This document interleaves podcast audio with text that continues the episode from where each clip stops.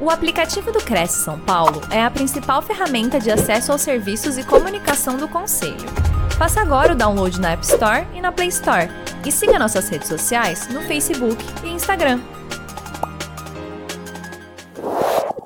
Boa noite a todos. Agradeço a oportunidade de mais uma vez poder estar aqui dividindo com o público minhas percepções em relação ao que eu conheço de comportamento humano. E, e, queria começar dizendo que as pessoas elas não param para pensar sobre os relacionamentos é, que são destruídos, né? profissionais, pessoais, durante a sua vida.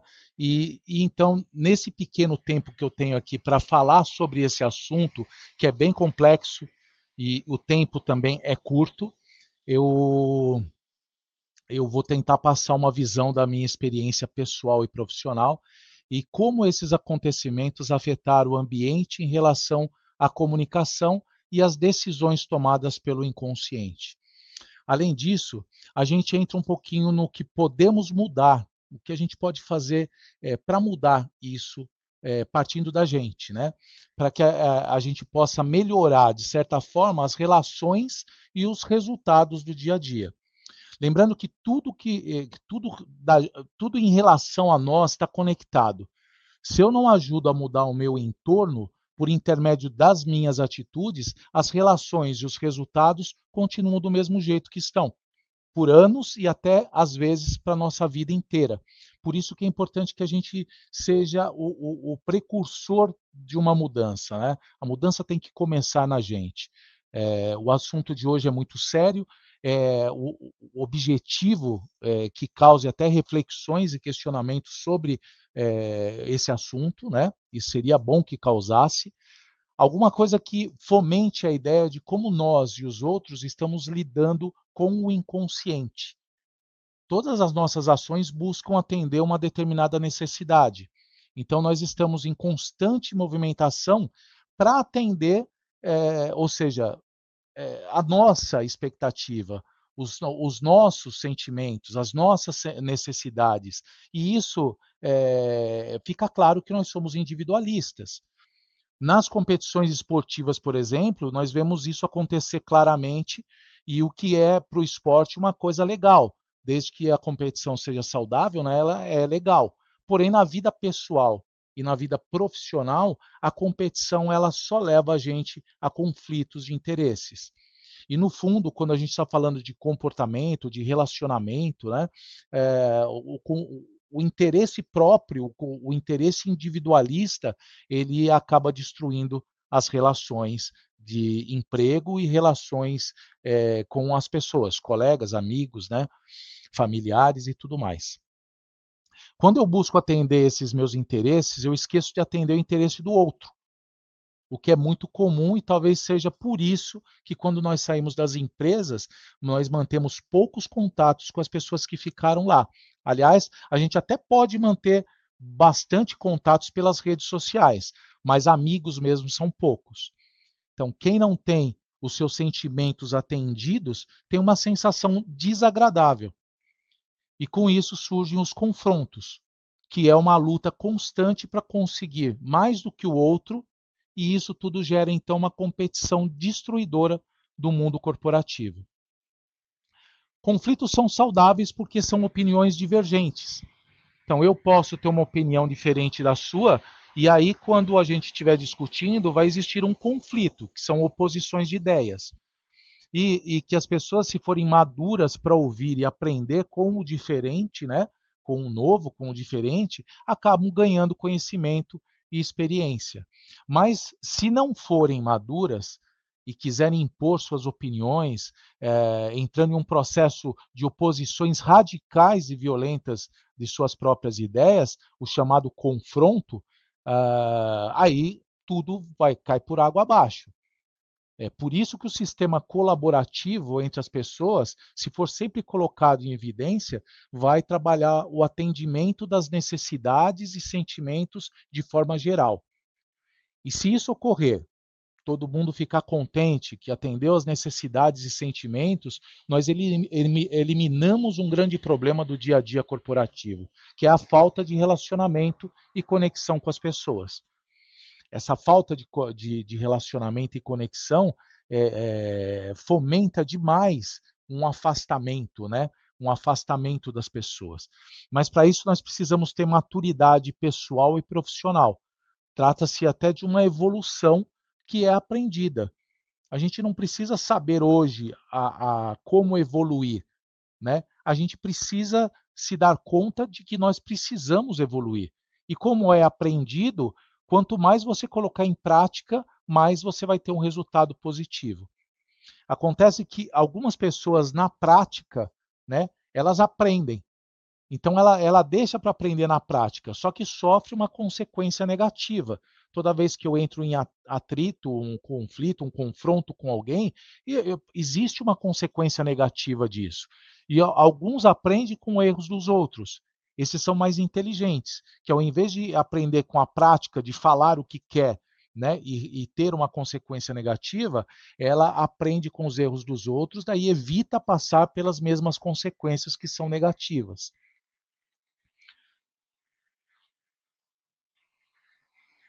Nós estamos aqui hoje, então, para falar sobre pessoas, sobre relacionamento, sobre autoconhecimento, sobre inteligência emocional, sobre comportamentos adequados para que a nossa vida seja mais leve e os resultados aconteçam com maior harmonia e tranquilidade. Pode surgir a dúvida aqui de como podemos mudar relacionamentos sozinhos. Mas aí eu vou dizer para vocês que nós não mudamos sozinhos, porque nós estamos sempre com alguém sempre falando, se relacionando com alguém. É impossível que eu atenda uma necessidade, um sentimento de alguém e esse alguém não tenha um contraponto por parte dessa pessoa para fazer comigo a mesma coisa. Isso é um ato colaborativo. Né? Eu, eu posso ser generoso que eu vou ter de volta essa generosidade. Pode até demorar um pouco para o outro entender que nós, tam, nós estamos jogando num, um jogo é, em parceria e aí ele demorar para praticar isso comigo também. Mas você pode acreditar que isso vai acontecer. Então, por isso que eu sempre falo, depende da gente colocar em prática é, esse, essa colaboração, essa forma generosa de pensar no outro também, antes de tentar é, colocar somente as suas imposições de ideias. Pense você hoje, né? não vai ser porque eu estou falando aqui para você que isso acontece, é, que hoje mesmo você vai mudar o seu comportamento. Não, não vai acontecer assim. Demora um pouco, precisa acreditar, precisa se dedicar, precisa realmente ter vontade de mudar. E é importante dizer que toda vez que nós falamos é, tudo o que nós queremos, o reflexo natural é, é pensar o seguinte: eu não deveria ter dito ou feito aquilo. Você sempre leva isso para casa. E daí você fica remoendo. E aí vem um mal, uma, um, um, nós ficamos mal conosco mesmo, né? Vem um mal-estar por um longo período até, até que a poeira assente. Mas tem situações em que essa poeira não vai assentar. E com isso a gente cresce a nossa ansiedade e angústia pessoal. Muitas vezes nós podemos perder algo sejam pessoas, empregos e oportunidades, pegando até uma expressão no dia a dia, né, é, que é muito comum, é, aquela expressão do mimimi. E o que, que seria mimimi para uma fatia da, da sociedade que usa essa expressão constantemente? O que seria, se não uma justificativa daquilo que não conseguem entender e nem resolver, então buscam culpados para situações utilizando jargões como esse. Então, o mimimi que tantos falam pode ser um transtorno mental, como burnout, a ansiedade, a síndrome de pânico, depressão, estresse. E a sociedade, é, usando jargões para resolver essa situação, ela contribui para que só aumente o índice de doenças, ao invés de se preocupar com o outro porque é bem provável até que é, em casa nós tenhamos alguém passando por uma situação assim. Por qualquer que seja o motivo, alguém pode estar passando por uma situação assim. Seja filho, seja pai, seja esposa, seja esposo, seja irmão, alguém pode estar passando por uma situação assim. E não é legal que você fique disseminando um jargão Esse é um exemplo apenas, tem vários outros, né? Um jargão que pode afastar pessoas. Porque se eu estiver é, disseminando um jargão para uma pessoa que tem alguém em casa que está com esse dito mimimi, né? Que a sociedade diz, mas que não é, é um problema sério, essa pessoa não vai querer mais se comunicar comigo. Então a sociedade, em busca de solucionar o que ela não entende, é, ela cria saídas como respostas sem fundamentos e sem sustentação. Se a nossa postura for colocar culpa em alguém sempre que nós vemos que a gente se vê encurralado por uma situação, nunca nós vamos sair dos maiores desafios da nossa vida. E não tão pouco ajudaremos as nossas famílias e a sociedade a evoluir. Só criaremos cada dia mais conflitos e com isso os confrontos que pode ter um reflexo ruim. Então fica claro que só iremos parar de utilizar esses termos pejorativos quando o enfermo formos nós ou alguém que nós amamos. Em um determinado dia é, na minha vida, morreu um amigo de família, uma pessoa que eu que é uma pessoa bem querida, né, que pela família e por mim também. E aí o velório dessa pessoa é, ia ser à noite.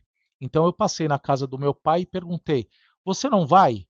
E ele disse o seguinte: "Não, eu gostava daquele, da, daquela pessoa e eu quero guardar os momentos, né? Quero guardar o momento dela viva ainda. Por isso que eu não vou." Aí eu disse: "Eu entendo o seu sentimento, até entendo, já falei isso várias vezes, mas tenta refletir um pouco, repense essa situação. Caso fosse você, um dos familiares dessa pessoa que havia falecido, como você se sentiria ao perceber que algumas pessoas que diziam gostar dessa, desse falecido não fossem ao velório? Será que eles iriam saber o quanto a gente gostava mesmo dessa pessoa sem ter te visto no momento mais delicado da vida delas?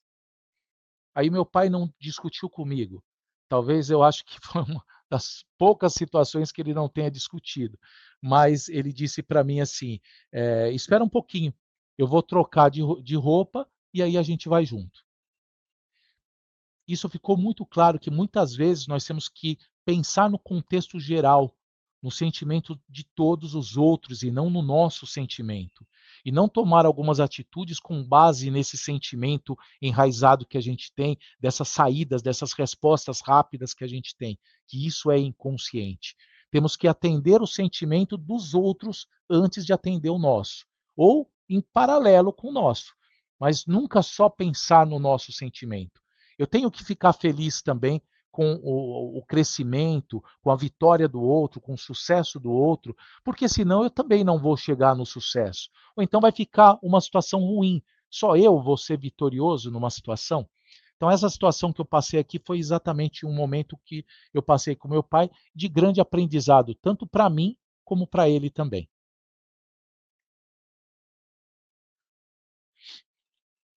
Aqui nós temos esse slide que é uma comparação entre consciente e inconsciente utilizando um iceberg. É, em cima vocês percebem que ali é o consciente, né? O topo do iceberg é, um, é o consciente. É tudo aquilo que nós fazemos ou falamos utilizando a razão. Nesse caso, nós temos um baixo risco de consequências negativas porque nós fazemos contas antecipadas de perdas e ganhos, analisamos os prós e os contras e a tendência é errar menos. Neste caso ainda, nós pensamos por alguns minutos ou dias para realizar alguma coisa, ou dar uma resposta. E às vezes até a gente deixa de dar resposta é, ou falar algo para uma pessoa, minimizando a chance de gerar um problema maior. Essa é a forma mais inteligente de, de fazer. Outras vezes a gente acaba respondendo, né? mas aí já seria o inconsciente. O consciente te leva para uma, uma situação mais é, com eliminação de problemas. E, e aí não precisamos estar certos ou errados, nós precisamos minimizar os problemas. E aí, com cautela e com inteligência, você reverter a situação. É, só que a chance da gente utilizar a, a, razão em situações impactantes é bem pequena, porque nós precisamos ser pacientes. E isso é difícil considerando a velocidade é, que o consciente trabalha em relação ao inconsciente. Quando a gente não fala, não responde, começa a arder o peito, dá uma dor de cabeça, parece que só vai melhorar se a gente conseguir explodir com alguém e falar tudo aquilo que a gente tinha vontade de falar. Já o inconsciente, que é tudo isso abaixo do, do topo aí, do iceberg, é, é, é, tudo aquilo que, que nós é, que não é pensado, né? que a gente não pensa, não analisa, que nós fazemos no calor das emoções, sem prever as consequências. É, e aqui sim gera a explosão.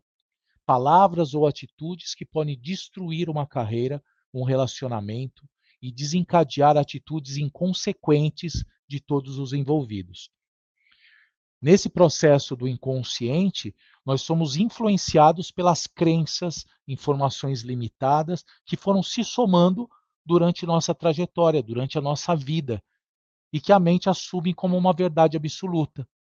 Não é uma questão de dizer ou fazer, é questão de viver uma vida mais leve, porque se conseguimos utilizar menos o inconsciente nas nossas decisões, nós sairemos melhores em cada situação. Pense o seguinte: inconscientemente, nós somos violentos sem saber por quê. Um simples olhar, um deboche sobre algo, um sarcasmo sobre o que foi dito, um sorriso irônico jogado que a gente normalmente joga para alguém, tudo isso é uma resposta do inconsciente de forma errada. O que não é legal para relacionamentos profissionais e nem pessoais. Não gera rapport, não gera conexão com o outro.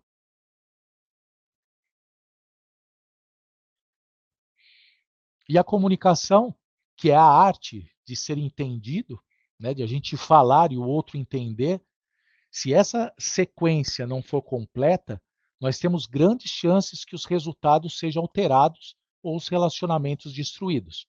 Então, somente pela falta de comunicação bem feita, nós temos grandes problemas. E quando que isso acontece? Quando nós não nos preocupamos com o outro. E aí falamos e fazemos coisas que prejudicam ou afastam as pessoas. É importante lembrar que nós somos seres únicos, experiências, conhecimentos, crenças e limitações. Nós somos únicos. Somos vulneráveis por natureza e tentamos esconder essa vulnerabilidade. Tentamos ocultar isso o que não é legal. Ele gera um nível de ansiedade, porque quando isso acontece, nós não agimos naturalmente. Não somos nós mesmos que estamos ali. Nós tentamos montar uma historinha, criar um personagem. A comunicação precisa ser clara, gerar credibilidade, ser relevante em relação ao, ao, ao assunto né, que está sendo abordado. É preciso é, de uma comunicação empática, e, e, e, quando a gente fala de uma comunicação empática, ela tem alguns pilares, que são esses que eu, que eu disse. A credibilidade que a gente leva né, para gerar interesse no outro, de nos ouvir. É, tudo o que a gente fala tem, tem que fazer sentido com a ocasião, não pode ser apenas informações utilizando somente o que a gente pensa sobre o assunto, mas tem que ter um, um respaldo né, daquela informação que a gente está tá levando.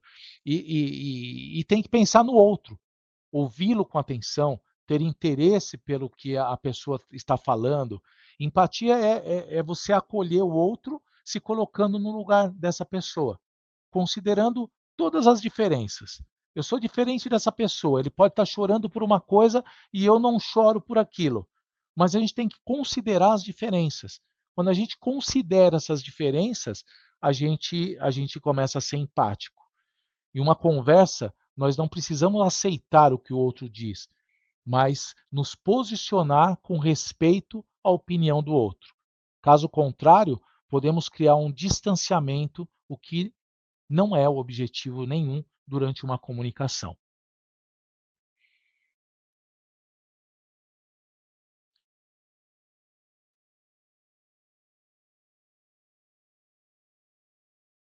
Tem uma pergunta aqui da Simone. Nós somos seres desejantes. E aí é, o que está por trás dessa ânsia tão comum e difícil de explicar. Nós realmente desejamos muitas coisas, né? mas eu acho que nós somos mais. É... Pega uma criança e, e, e vê o quanto ela deseja da vida. Ela não conhece nada ainda, mas o que, que ela deseja? Ela quer ser feliz. Ela quer ter um brinquedinho, mas ela quer, é, na melhor das hipóteses, ter o pai e a mãe ali do lado.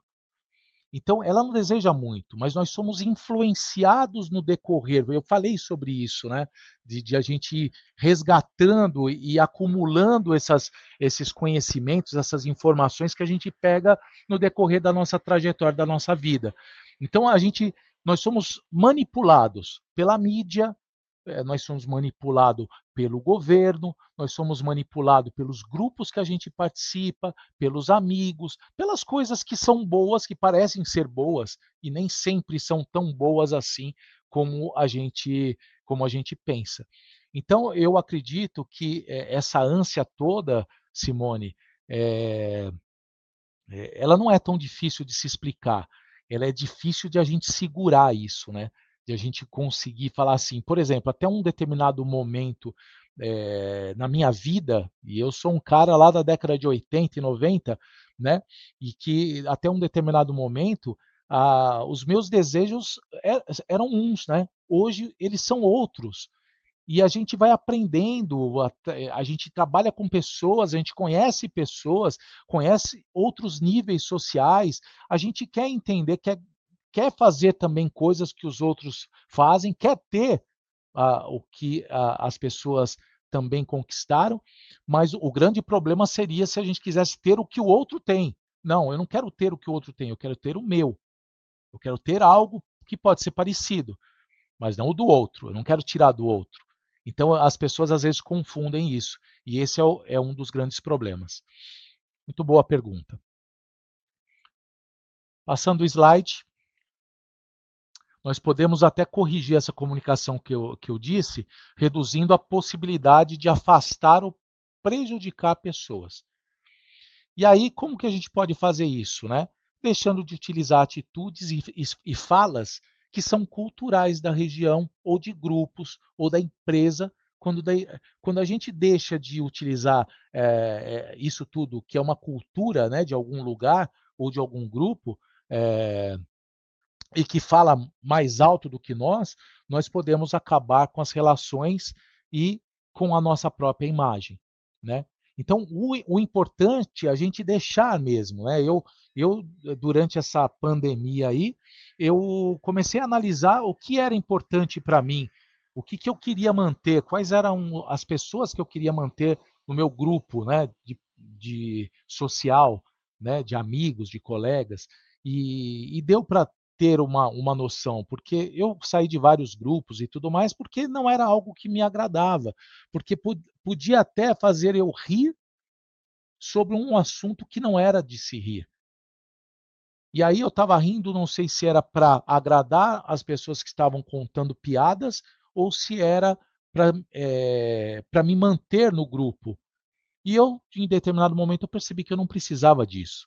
Então, o, o ideal é que a gente consiga analisar, fazer uma reflexão do que é legal para a gente e o que não é. Tudo que, para mim, tudo que não é legal para o outro, também possivelmente não seja legal também para mim. Então, eu, eu, eu penso sempre em, em não, não tentar afetar a vida do outro, né? não, não fazer algo ou falar algo que possa é, levar o outro a, a uma explosão ou fazer as pessoas pensarem diferente. Muitas vezes a gente acaba fazendo, mas ah, pelo menos existe uma tentativa de eu pensar em não fazer isso.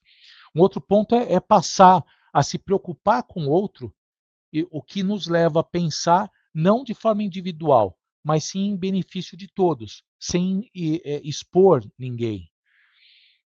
Ah, a gente deixa de seguir valores e princípios pessoais também, é, se a gente conseguir né, deixar de, de, seguir valores e princípios pessoais, é, a gente consegue ter um contexto mais amplo, analisar um contexto mais amplo, é, fora do nosso mundinho, né, saindo da nossa caixinha, a gente consegue analisar isso. Se a gente ficar focado dentro da caixinha, a gente acaba não pensando de forma mais ampla.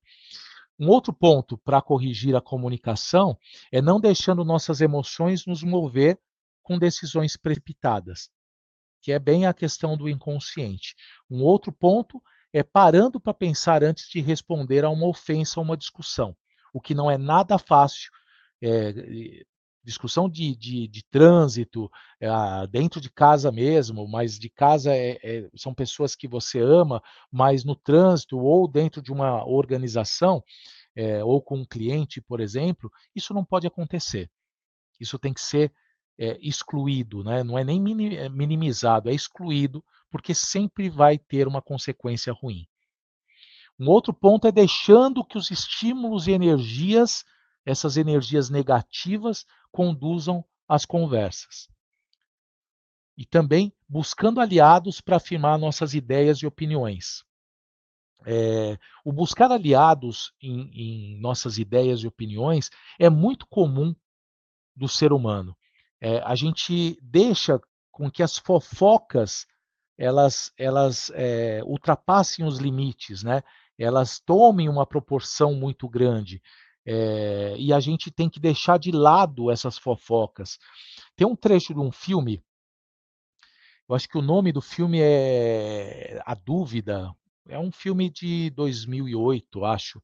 Ele, ele tem um trecho do filme que uma mulher vai até o padre, né? É, e ela, ela pede perdão do padre. Ela diz que precisaria é, o perdão do padre porque ela tinha feito uma fofoca. Então, o, o padre disse o seguinte: antes de te perdoar, você pega um travesseiro de penas, sobe no topo do prédio onde você mora, rasga esse travesseiro e joga todas as penas lá de cima. Joga para o ar, todas as penas lá de cima deixando se espalhar por toda a região. E daí você volta aqui. E a pessoa fez isso, foi lá, rasgou o travesseiro, soltou as penas e voltou para falar com o padre em busca daquele perdão.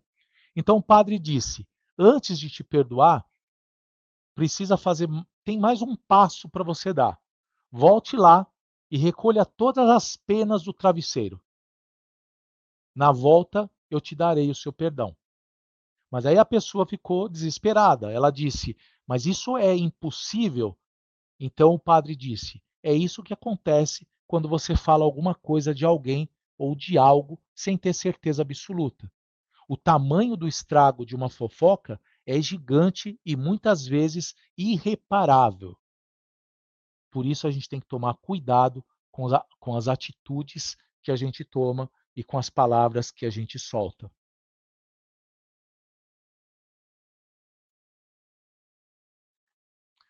Esse slide do Peter Drucker, que foi um grande guru aí da, da administração, deixa forte a questão de que precisamos ouvir mais do que falar. E ouvir mais com, precisa ter atenção aos detalhes, até que a gente é, possa responder com mais dados e informações aquela, a, algo que a gente ouviu.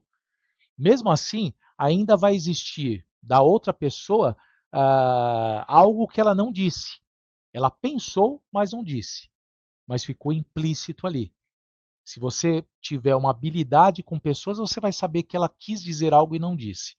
Algumas vezes nós conseguimos extrair essas informações fazendo perguntas, mas não qualquer tipo de pergunta, perguntas abertas, que são aquelas que a pessoa não pode responder com sim ou, ou com não. Ela tem que explicar um pouco mais sobre essa, essa questão.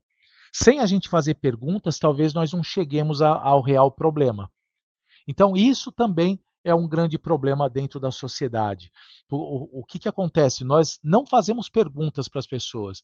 O que elas estão sentindo, a gente ignora. Muitas vezes a gente ignora o que o outro está sentindo, mesmo a gente olhando no olho daquela pessoa e vendo que ele não é assim, ela não é assim no dia a dia, e a gente ignora. Por quê? Porque o problema para a gente também é um fantasma, também é um terror. Nós já temos os nossos problemas e aí a gente tenta fugir do problema do outro. Mas não, essa é a atitude mais abominável que tem. Porque às vezes o que o outro está sofrendo apenas uma palavra ou apenas uma escuta vai resolver o problema daquela pessoa. Então as pessoas ficam muito com medo, ah, mas capaz ele está precisando de pedir dinheiro, aí ele a pessoa foge, né? Não, muitas pessoas, ela perdeu o emprego, por exemplo, ela às vezes não está precisando de dinheiro, ela está precisando de alguém que a escute para ela falar a, a, a angústia que ela está passando. E por isso que nós precisamos de mais pessoas, mais amigos, mais colegas, mais pessoas que tenham ouvidos para nós. Se a gente destruir os nossos relacionamentos, a gente acaba não tendo ninguém na hora que a gente mais precisa.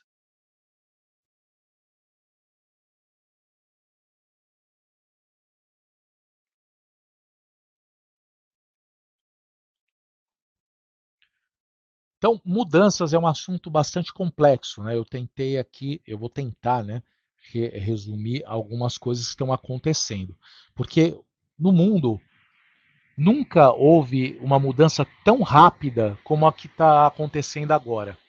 E com isso, as pessoas precisam se transformar nessa mesma velocidade para não ficar para trás. Então a gente consegue ver hoje é, as mudanças tecnológicas, inteligência artificial, a criptomoeda, a rede social, o 5G, os aplicativos, a realidade virtual e aumentada, a internet das coisas, e o mais novinho daí da história, que é o metaverso, é, que vai fazer a gente transitar por diferentes formatos de, lugar, de lugares diferentes, né? É, por intermédio de um avatar. Enfim, essas mudanças na tecnologia, elas mudam comportamentos. Ah, mas por que está falando de tecnologia numa, numa live que está falando de comportamento? Porque toda a mudança de tecnologia que está acontecendo está fazendo as pessoas mudarem comportamentos. É só você fazer uma retrospectiva. Como que era algo antes de algum aplicativo? Né? Como que era uh, pegar um táxi antes de você eh, ter eh, o Uber, por exemplo? como que era reservar um hotel antes de ter o hotels.com, o Booking, né? Como que era chegar a um local sem ter o, o, o Waze, enfim, uma infinidade de coisas e que na pandemia agora o, o iFood, né, cresceu demais, entre outros, não é propaganda de nenhuma de nenhuma marca, mas é, é, é entre outros, é, existiu uma mudança de comportamento e, e não só das pessoas, mas também dos negócios. Existe um desafio e um bloqueio enorme em países como o nosso, porque apesar de a gente ter internet a nosso favor, as consultas, aprendizados e outras coisas, existe uma coisa que ainda é muito pequena, que são as pesquisas sobre assuntos importantes. Nem a nova geração, nem a, a velha geração não faz pesquisa constantemente sobre as, alguma coisa que ele não conhece e que poderia conhecer. Pesquisas aprofundadas é muito difícil. Isso fica para os professores, talvez, né? para os palestrantes, os treinadores, os coaches, né? O, o, pessoas que, que têm relação com outras pessoas. Né? Então, provavelmente fica mais para essas pessoas essa, essa consulta. E existe um, um, já que tem a informação ali na minha mão, no celular, então eu consulto a hora que eu quiser. E não é assim, né? Porque daí você não é uma pessoa que conhece sobre vários assuntos, que pode discutir sobre vários assuntos. Você simplesmente vai puxar na internet o que, que é aquilo.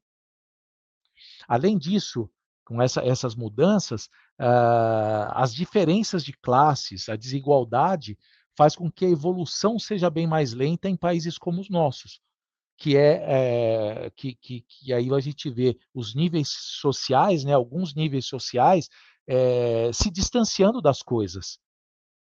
Atualmente está se distanciando de, de, de, andar de avião, tudo está ficando muito caro, é quase impossível. Então, o mundo é, está cada dia mais volátil. Tudo muda com, facilitar, com facilidade, estratégias, modelos de negócio para se adequar ao novo, né? Tem empresas que, que mudaram o modelo de, de negócio para se adequar ao novo para sobreviver. No modelo antigo não conseguiria ficar. A Embraer é uma empresa assim. Fazia avião, hoje não faz mais avião. Faz inúmeras coisas que têm a ver com, com toda a, a expertise do avião, mas não são mais aviões. Com isso, a dúvida e incerteza, também a complexidade, paira na mente dos administradores das empresas e, e de gente como nós. Então, nós nos questionamos sempre é, o que vai acontecer no futuro. Teve um, uma. É, o Fórum Econômico Mundial desse ano falou que vai acabar os celulares também. Ou seja, o celular se renova a cada ano e agora a tendência é de acabar em pouco tempo né, de alguns anos o celular. E aí estão pensando como poderia ser substituído com microchip no cérebro, fones de ouvidos que, é, é, que, que pegariam para ele essa responsabilidade, óculos e relógios inteligentes. E aí vem mais dúvidas ainda: robôs substituindo os seres humanos, profissões deixando de existir. Como será daqui a alguns anos? O que, que eu preciso estudar para ter espaço como profissional? O que move o presente e garante o futuro das empresas e dos profissionais hoje é que o primeiro passo a ser dado em relação a todas essas mudanças é, sem dúvida, a mudança do modelo mental. Essa mudança tem que ser o principal. A gente começar a mudar a nossa forma de perceber as coisas e nos adaptar de forma ágil a essas mudanças, para que a gente possa tomar decisões de mudanças e ser resiliente para encarar os desafios. O momento que passamos hoje não é nada simples, além de um dos mais difíceis no contexto global, porque se a gente considerar hoje que temos várias crises ao mesmo tempo acontecendo, crise em relação à era digital, crise em relação à economia e política, crise em relação à pandemia, crise em relação à guerra. Nunca a gente passou isso. Aí uma coisa é certa, o mundo não será o mesmo em pouquíssimo tempo. E nada será como antes.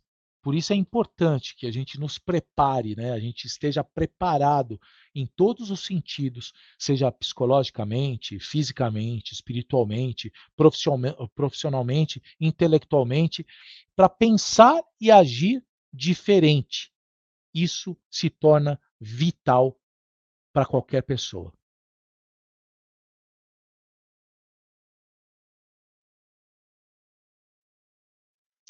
Seguindo com os slides. Falando de medo ainda, né? De, desculpa, de, de mudanças, é entre o medo, né?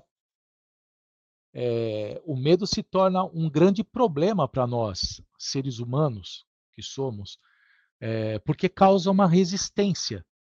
Essa resistência tem o poder de mexer com os nossos pensamentos até que a alternativa mais cômoda pareça a melhor opção toda vez que a gente tem mudança na nossa vida, ao invés de a gente mudar junto, pensar uma forma de se transformar, a gente resiste. E aí a resistência é, é, ela, ela, ela, é muito forte dentro de nós. E esse, e esse, esse medo né, que a gente fala, ele pode ser adaptado também. Algumas pessoas cedem à resistência e acabam se perdendo no pânico pela mudança pelas dificuldades, pelos problemas, acabam reclamando mais do que fazendo. Nós resistimos às mudanças porque é, já estamos habituados a determinados cenários. Seria a nossa zona de conforto. Se tá bom desse jeito, não quero que nada mude, deixa do jeito que está. E, e, nós não temos informações com essas mudanças que são suficientes para a nova realidade, o que nos tira a segurança. Porque o, o medo é natural quando é encontrado num nível menor, né? quando ele está lá embaixo, quando é algo controlável. Normalmente ele é melhorado quando é trabalhado de uma forma cognitiva, emocional, com ações, atitudes. Então, aprendemos a fazer algo, vivenciamos uma experiência em relação àquilo que aprendemos, recebemos mais informações e geramos o conhecimento. Ok. Isso pode eliminar o medo é, é, que aparece imediatamente, sim. Né? Quando o medo está em nível alto, a pessoa precisa de tratamento profissional. E com o tempo, o medo vai reduzindo. Então a gente passa a conviver com ele, mas nunca excluir o medo. A gente é importante o medo para nós. É importante que a gente tenha medo. Ele também é, um, é, uma, é, é, uma, é uma ferramenta que a gente pode usar também como uma proteção. Eu não vou tomar uma atitude assim porque eu tenho medo de ser demitido. Eu não vou tomar uma atitude assim porque eu tenho medo de perder minha mulher, de perder o amor do meu filho, da minha filha, né? Eu, eu não vou fazer isso. Então, assim, eu não quero perder um amigo ou uma amiga. Então, você tem que ter esse medo, porque é onde te para um pouco para você poder pensar. Quando nós temos um determinado objetivo, uma tarefa para ser feita com prazo definido ou uma nova estratégia, a tendência é resistir e dizer que não vai conseguir atingir o objetivo. Mas o que importa mesmo são as metas para chegar naquele objetivo. Esse é o desafio da liderança das empresas: criar pequenas metas que sejam facilitadoras para que o objetivo seja atingido. E aí as pessoas têm que saber os motivos. Toda vez que você lida com uma equipe, a equipe tem que saber os motivos das coisas. Por que, que está acontecendo aquilo? Qual é o benefício? O que, que a empresa ou que as pessoas vão ganhar com aquilo? Para onde a gente está indo? Andar sem noção para onde a gente está indo, ninguém gosta. Então, isso é fundamental. Esse slide aqui do Einstein, é, essa frase, né, é histórica e retrata aqui o que acontece com as pessoas é, e também empresas, né, quando a gente fala de mudança, porque a mudança de comportamento é, é, é infinitamente inferior na velocidade em relação à mudança que acontece de forma externa. E se não mudarmos internamente de forma rápida, sofreremos muito mais. Gastaremos mais tempo em busca de soluções que, no fundo, dependerão da gente mesmo e brigaremos conosco mesmo pela situação até chegar ao ponto de desistir. Esse slide vai continuar vigorando até que é, é, ele vai continuar presente na nossa vida, né? Até que a gente mude e realmente não faça mais sentido a gente esperar algo diferente sem tomar atitudes diferentes.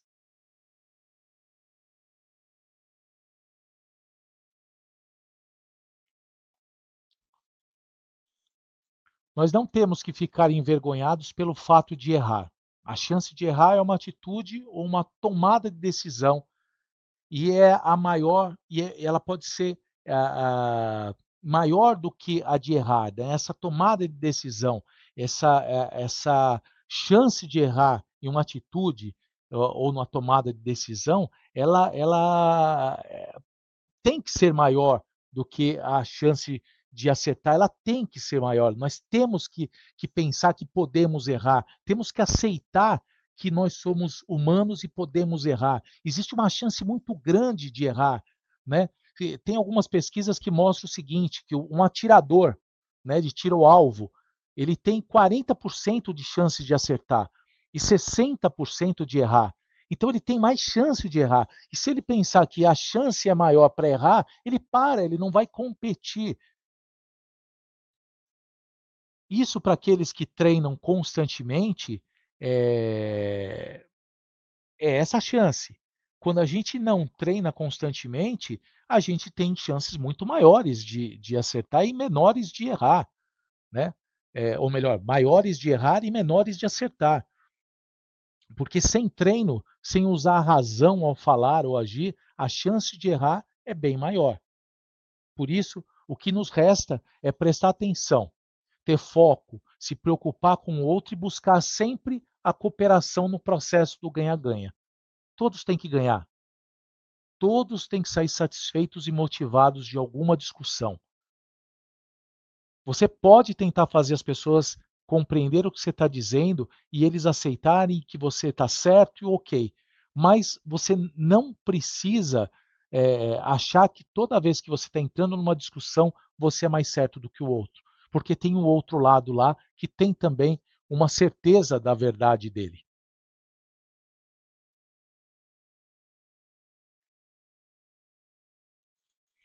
Aqui a gente fala do inconsciente pessoal e coletivo. O nosso consciente, novamente falando só do consciente, são as expectativas que uma pessoa percebe, incluindo lembranças e ações intencionais. Por sua vez, o inconsciente é representado pelas ideias e sentimentos reprimidos. Por exemplo, o, o inconsciente pessoal é moldado pelas nossas vivências, familiares, amigos, escolas, faculdade, empresas, experiências de vida, como eu já falei. E o inconsciente trabalha muito mais rápido do que o consciente. É influência nas nossas falas e ações. Ele pode influenciar sim, ele influencia demais. E quando nós falamos mais do que deveríamos, sem limite ou sem pensar, nós somos movidos a influenciar e influenciados pelo, pelo inconsciente. Às vezes, nós fazemos ou falamos coisas que nos desconectam das pessoas, né? É, e nos afasta dessas pessoas, porque nós focamos em percepções individualistas sobre um determinado assunto, sem um conhecimento aprofundado da questão. Imagine que, apesar de sermos seres humanos e falar o mesmo idioma, todos nós ainda é, erramos na comunicação. Nós já falamos sobre comunicação, mas eu dou muito treinamento de comunicação. As pessoas erram muito. Aliás, eh, muitas pessoas, a maioria, não sabe nem quem, qual é o conceito correto de uma comunicação. Todos nós tem que lembrar que todos nós tivemos uma família diferente, contatos de amigos e colegas diferentes, educação diferente, tudo diferente. Se quisermos generalizar uma conversa com base somente em conhecimentos e experiências pessoais, nós podemos errar feio na busca de conexão com outras pessoas. Então, o inconsciente coletivo, e agora coletivo, pode ser, segundo Jung, né, um reservatório de imagens, de arquétipos, impressões que herdamos de familiares, conceitos ou preconceitos que passam de, pais pra, de pai para filhos, né? é, nós não lembramos dessas imagens de informações, mas nós podemos agir da mesma forma que os antepassados agiam, o que é uma paralisação na evolução humana. Bem, a gente sabe que por falta de informação, o nível de manipulação no passado era muito maior e, de certa forma, alienou milhares de famílias por várias gerações seguintes. Não digo que os, que, uh, os pais e antepassados estavam completamente errados. Não. E nem tinha, e tinha alguns que estavam muito certos, sim, mas eu digo que é, a manipulação da época, por falta de informação, de fontes de informação, fez com que os preconceitos e algumas crenças tenham se mantido por diversas gerações, fazendo com que a desigualdade persistisse por milhares de anos. A individualidade de pensamento, que pode ser compartilhado também com alguns grupos de afinidades ou crenças, são pautadas nas nossas próprias verdades, aquelas que aprendemos e que nos apegamos de tal forma que é muito difícil desapegar, a menos que a nossa mente esteja aberta para o novo, que são as mudanças. Por isso é o momento, apesar de tão difícil essas crises que estão passando hoje, esse é o momento de aprender, aprender com a pandemia, aprender com a guerra. Tá vendo o que é guerra? É, é só olhar lá para a Rússia e Ucrânia, é só olhar. Não é isso que nós queremos. Não é isso que nós queremos. Nós não queremos vestir essa, essa camisa. Não é isso que nós queremos. Então a gente está aprendendo. Ah, antigamente falava de guerra, a gente pensava que nem ia ter mais, né?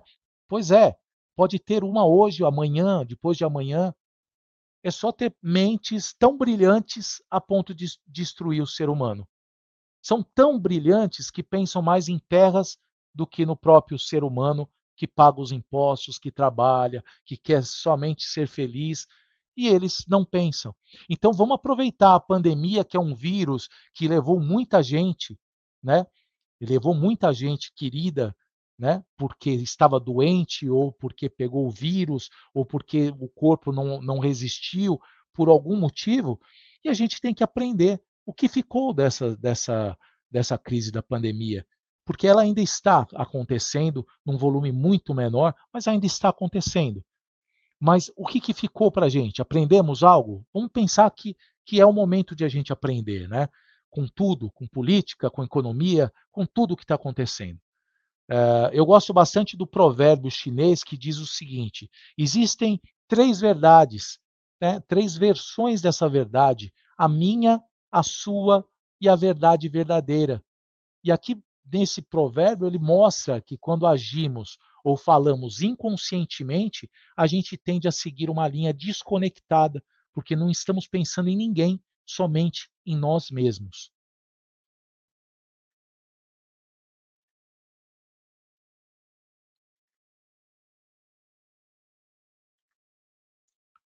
E aqui eu parto para as considerações finais. O inconsciente que nos move, ele, e aí voltando para o tema né, da, da palestra, uh, ele pode ser um aliado, mas também um inimigo que pode fazer perder amigos, nos distanciar de família, perder emprego, estar totalmente desnivelado em relação à realidade do mercado e do mundo, além de nos estereotipar, ou seja, sermos reconhecidos pelas nossas atitudes negativas e às vezes radicais e preconceituosas. Isso é estereotipar. Nós não somos isso. Nós podemos ser tomados por isso.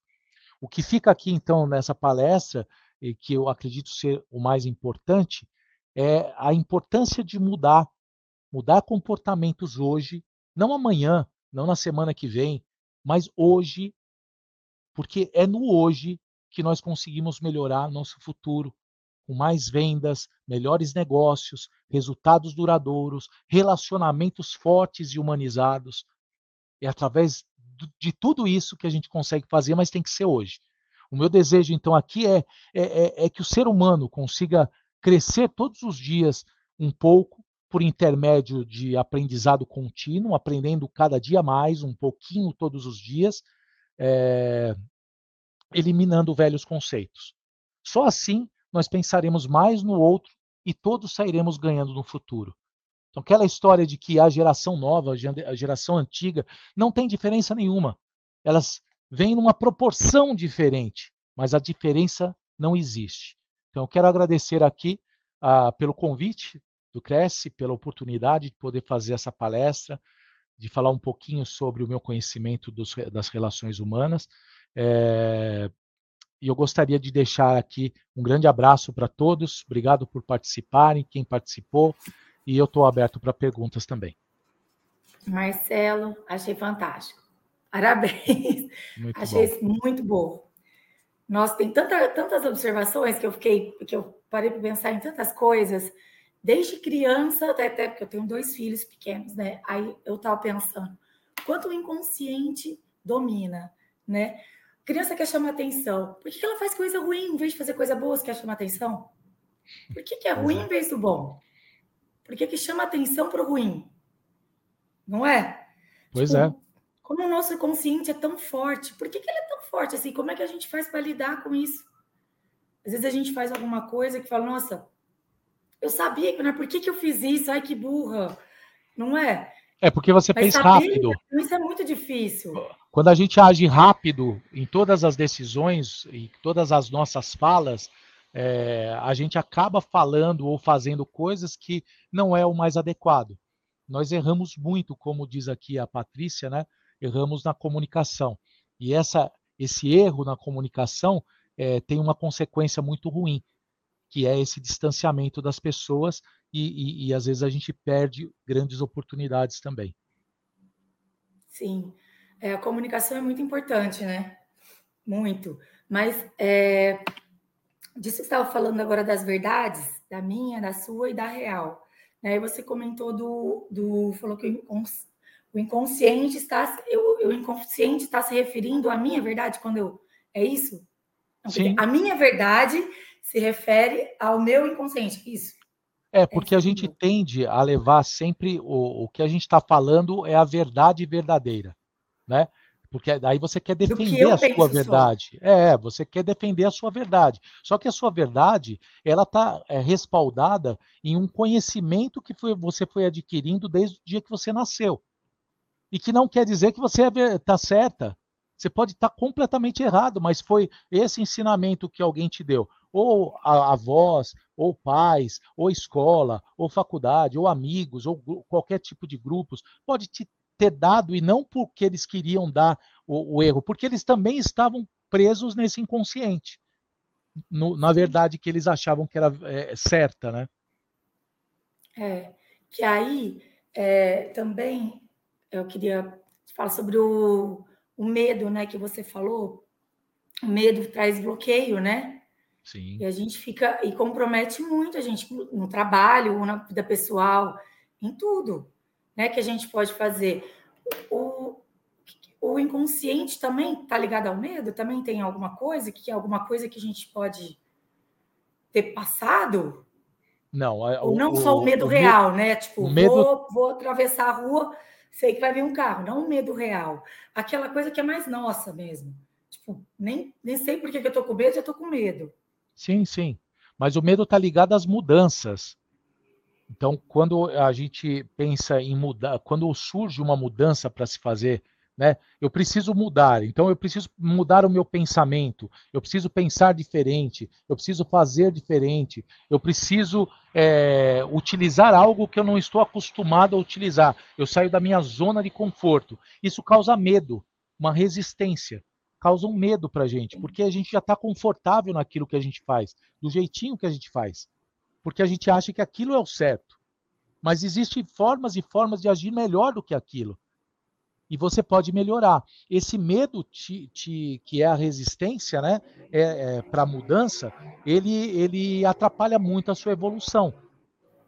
E você acaba não evoluindo, porque você fica sempre respaldada. Por que, que os mais antigos normalmente nunca mudaram a forma de pensar? Você pega avós, né, pais, avós, né, é, as pessoas mais antigas, elas já foram manipuladas lá atrás do jeito que achavam que era certo. Eu criei meus 20 filhos assim e sempre deu certo, né? Eu sempre fiz dessa forma.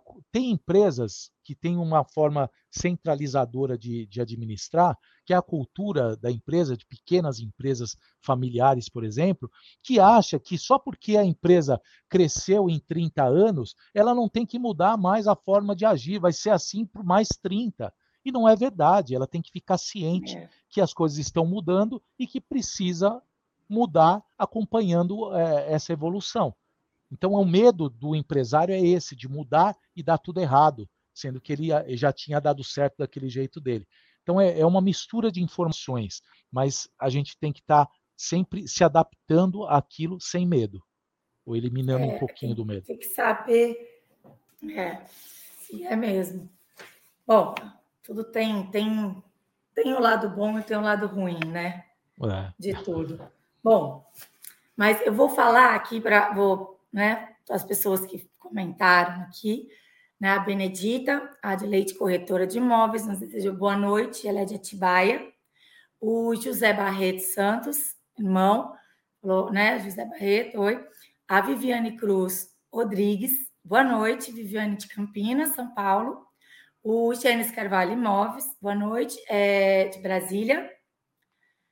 A Thelma Oliveira, que é de São Paulo. A Patrícia Virgínia, Excelentes considerações. Obrigada, obrigada, obrigada. A Patrícia, né, que você comentou, ela falou, né, como erramos na comunicação. E Paulo Nonato, boa noite, jesuítas do Paraná. A Patrícia Batista, né, falou obrigada pela palestra. Bom, é isso. Várias pessoas muito nos bom. acompanhando aí, foi muito boa. Queria te agradecer pela palestra. Uma honra ter tido você aqui, foi muito bom mesmo. Eu adorei. Obrigado, obrigado. É um tema muito pertinente né, para todo mundo. Primeiro, as pessoas se conhecerem, aprenderem a lidar com elas mesmas, depois com as outras, né? fazer bons negócios que seja para todos. Sim, sim, sim. Né? Positivo, mudar para o bem, que não é fácil, mas enfim. É... A Vera também falou: boa noite, corretora de Rio Claro, estou amando a live. Obrigada, gente. Obrigada mesmo, velho. Muito obrigado. E, bom, agradecer a todos que nos assistiram, em nome da diretoria e do presidente, do senhor José Augusto Viana Neto. E, Marcelo, obrigada mesmo, viu? Obrigado você, Prazer. Flávia. Até obrigada a próxima, se Deus quiser. Assistiram. Deus quiser. Tchau, gente. Uma boa noite, viu? Valeu, pessoal. Boa noite.